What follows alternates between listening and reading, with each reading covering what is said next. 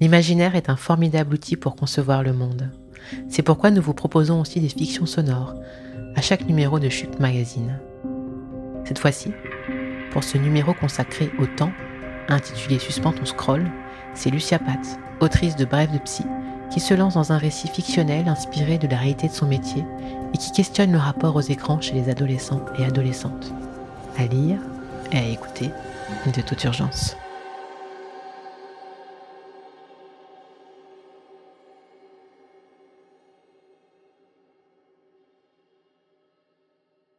FOMO. Une nouvelle de Lucia Pat, illustrée par Itziar Barrios dans la version papier du magazine. 6h45. Domicile. Je me réveille doucement. Sur mon téléphone, j'ai choisi la sonnerie chant d'oiseau. Parfois, je ne distingue pas si c'est la nature qui peuple l'aube mélodieusement ou bien si c'est le signe annonciateur du début de mon rush matinal. Dans une heure, je m'installerai à mon bureau et m'apprêterai à accueillir les désordres singuliers des adultes de demain.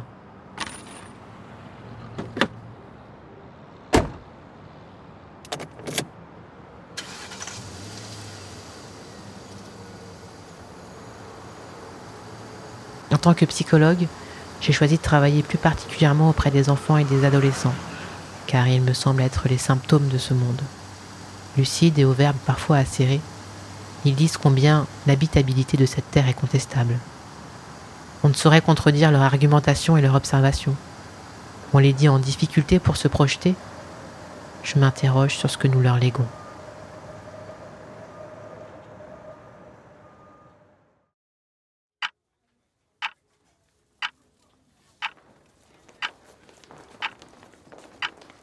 « 8h30.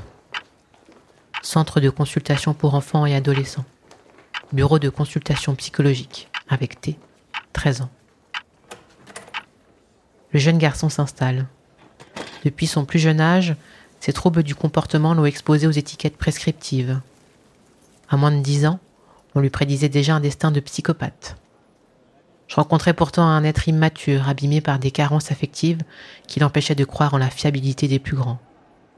Toujours chargé d'un lourd sac à dos empli d'objets numériques, il m'avait toujours montré comme cet appareillage lui donnait un corps et un élan vital qui contraint sa pulsion de mort.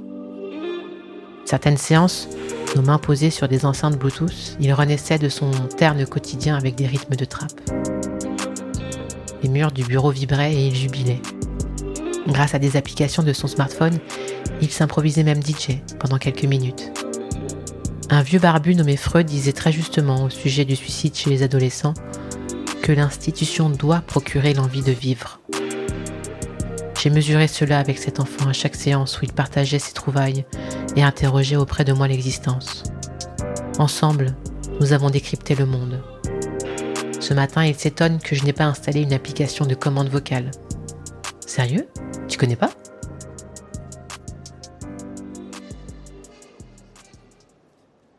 Subtil, a démarré sa présentation en commençant par quelques questions. Des directions, des recommandations de restaurants, des films à voir. Et puis, dis, as-tu une famille?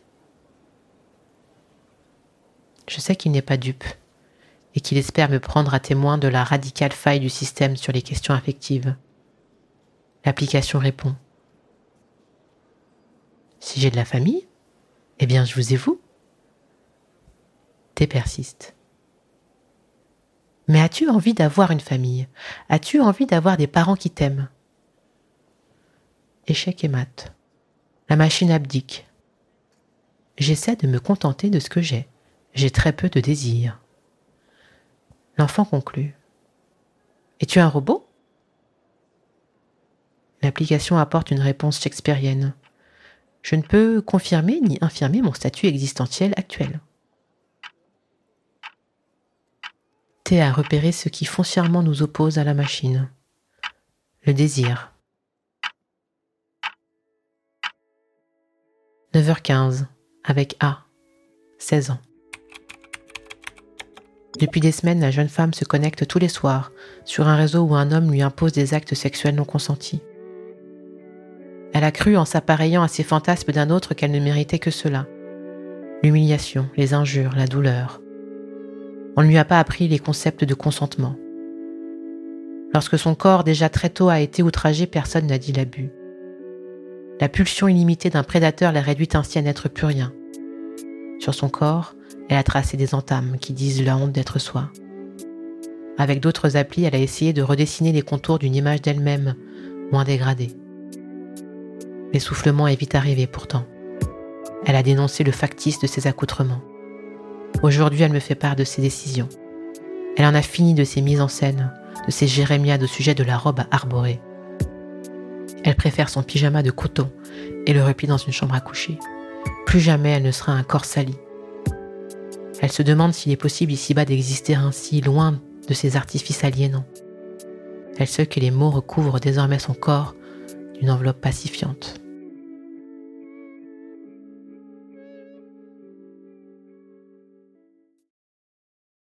Dix heures. Avec elle. 14 ans. J'ai été saisie par ce texte de rap écouté sur la route. Nous parle pas d'égalité, je te l'ai déjà dit, nous ici, on sait pas qui c'est.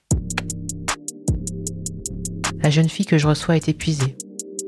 Faute de support identificatoire consistant, elle erre sur le net à la recherche de figures inspirantes. Les influenceuses lui promettent monts et merveilles et un univers en toc qui parodie bonheur. Elle dit combien elle aurait voulu une famille normale, comme sur les photos des albums de famille avec des sourires, des éclats de rire. Elle croit encore que tout cela est vrai. Au lycée, elle a choisi d'occulter ses origines, parents toxico mais aimants, vie culturelle, vécu abandonnique. Elle voit comme les autres de sa classe ont été portés et comme elle n'a pas eu droit à cet éveil.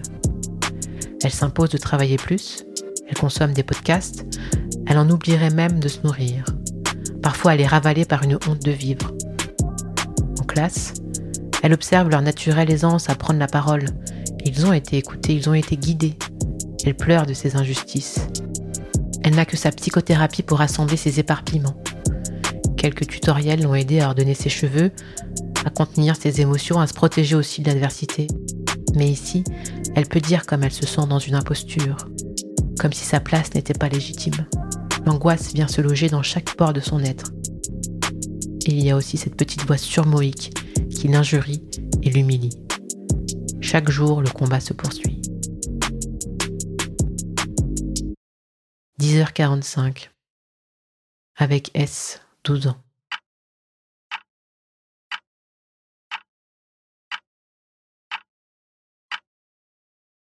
Des facteurs qui nous transcendent avaient trouvé le moyen de contraindre la Terre à s'arrêter. Une guerre bactériologique pouvait être l'une des surnoises versions de la destructivité de l'homme par l'homme.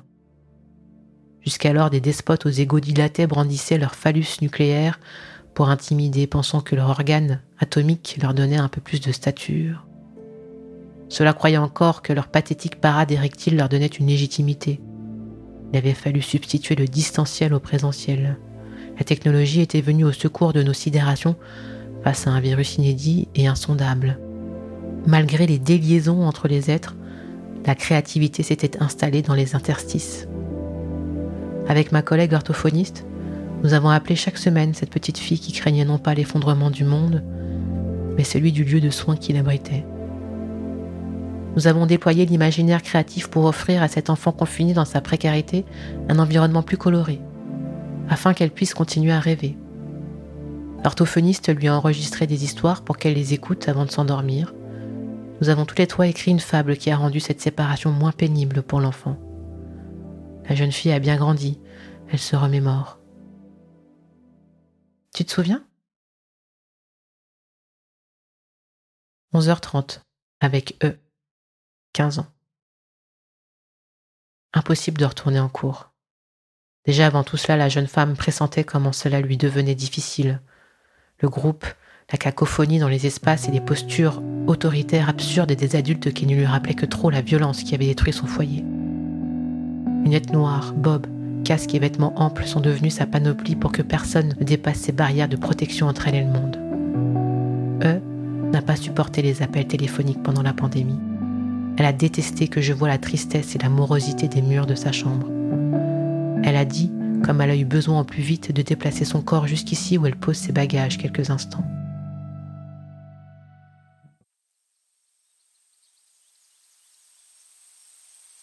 « 12h45.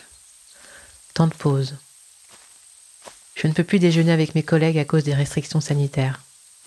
Je consulte sur mon smartphone l'actualité. Seule la rubrique culture m'apporte quelques réconforts. Avec deux collègues, nous partons marcher dans le petit bois à proximité. Nos mains sur les écorces, nous nous reconnectons quelques instants à des sensations délestées de drame. Comme dans une célébration, nous nous laissons emplir par ce contact hypnotique avec l'arbre séculaire. Loin de cet air consumériste qui consume, nos pas font chanter les feuillages.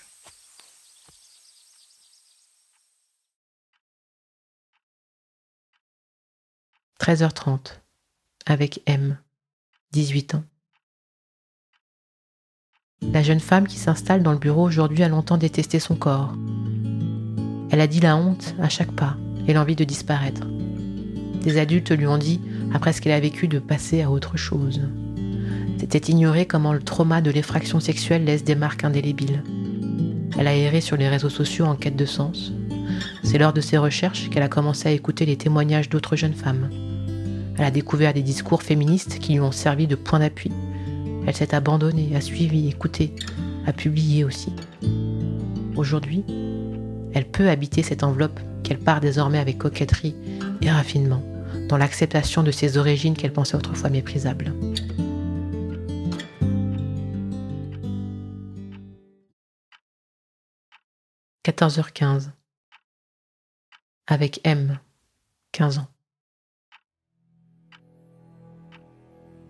L'adolescent est très agité. Il consulte des sites qui, selon lui, ont toutes les preuves du complot qui s'organise. D'ailleurs, il ne veut plus perdre de temps à dormir, il veut agir, quitte à se sacrifier. Les vidéos qu'il consulte imprègnent son psychisme et j'essaie de contenir le déferlement d'informations qu'il déverse ici. Je l'aide à organiser. Je ne conteste pas pour ne pas rompre le lien, fragile, qui le rattache encore au sens. Mais je m'étonne questionne et essaie d'introduire une dialectique qui rompe avec ces certitudes dictées par les individus mal intentionnés. Je le ramène doucement à la réalité. Sa collection d'insectes, son intérêt pour la société des fourmis. Je soutiens cela afin que cette passion l'aide à entrer en contact avec les autres. Pour lui, il est préférable que les écrans soient limités et que ses recherches restent encyclopédiques plutôt que politiques la vie des micro-organismes lui offre des recherches infinies et apaisantes. Il préfère cela à ces humains qui le déçoivent tant.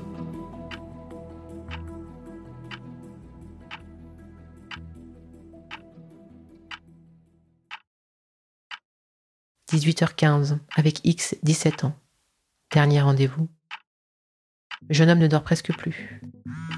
Il ne parvient pas à s'empêcher de consulter le fil d'actualité des réseaux sociaux il dit qu'il ne faut pas perdre ce fil au risque d'être exclu de son groupe de pères au lycée. J'ai entendu parler de ce phénomène. Fear of missing out. L'anxiété de ratage. Il est persuadé que rater une information l'ostracisera. Il a souvent pensé au suicide. Les tutoriels sont en ligne et il a l'embarras du choix. Pendant les consultations, je lui propose de se mettre en mode avion afin d'expérimenter autre chose qu'un remplissage illimité de contenu qui l'épuise. Nous parlons de philosophie et de l'angoisse inhérente de la condition humaine. Il n'est pas sans ironie sur l'absurde et l'éphémère. 19h09, supermarché. Il fait déjà nuit noire. Il me reste 21 minutes avant la fermeture. Les enseignes lumineuses me font mal aux yeux. Les gens ont des airs blafards sous les néons. Je me concentre sur ce que je suis censé acheter. Je pense à quel point les personnes âgées sont très sages avec leur liste de papiers sur lesquels elles rayent au fur et à mesure leurs achats. Cela évite la dispersion et d'être anesthésié par le marketing sensoriel agressif. 20h17. Home. Instant de contemplation en me ressourçant d'horizon. 22h22. Heure fétiche. Moment d'inspiration. Je commence l'écriture d'une nouvelle entre science-fiction et transhumanisme.